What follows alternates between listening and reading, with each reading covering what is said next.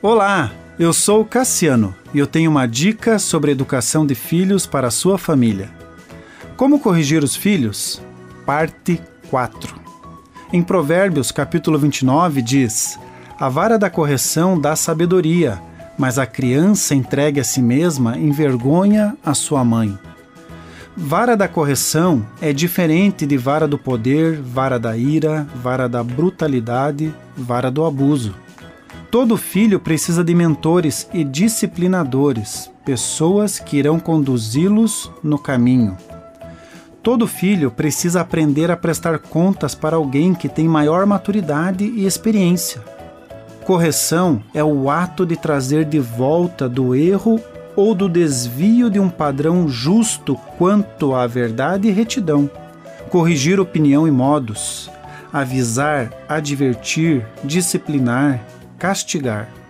As medidas corretivas devem acontecer quando as medidas preventivas já não têm mais efeito. Medidas preventivas são primárias. Elas estão relacionadas à habilidade dos pais em tratar com o coração e as atitudes de seus filhos antes de promover as medidas corretivas. Quanto maior forem essas habilidades e mais ensinável for o filho, menos os pais terão que utilizar as medidas corretivas. Em muitas situações, os filhos precisam de atenção e não de correção. Precisam de palavras de motivação e não de palavras corretivas. Caso as medidas preventivas não surtam efeito, então serão utilizadas as corretivas.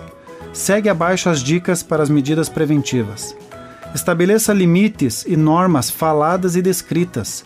O filho deve saber o que se espera dele antes de ser responsabilizado. Explique as consequências antecipadamente, sem surpresas. Repreenda verbalmente e mostre o ato. Aplique os princípios e relacione com a situação. Leve o seu filho ao entendimento, compreendendo o que pode e o que não pode ser feito.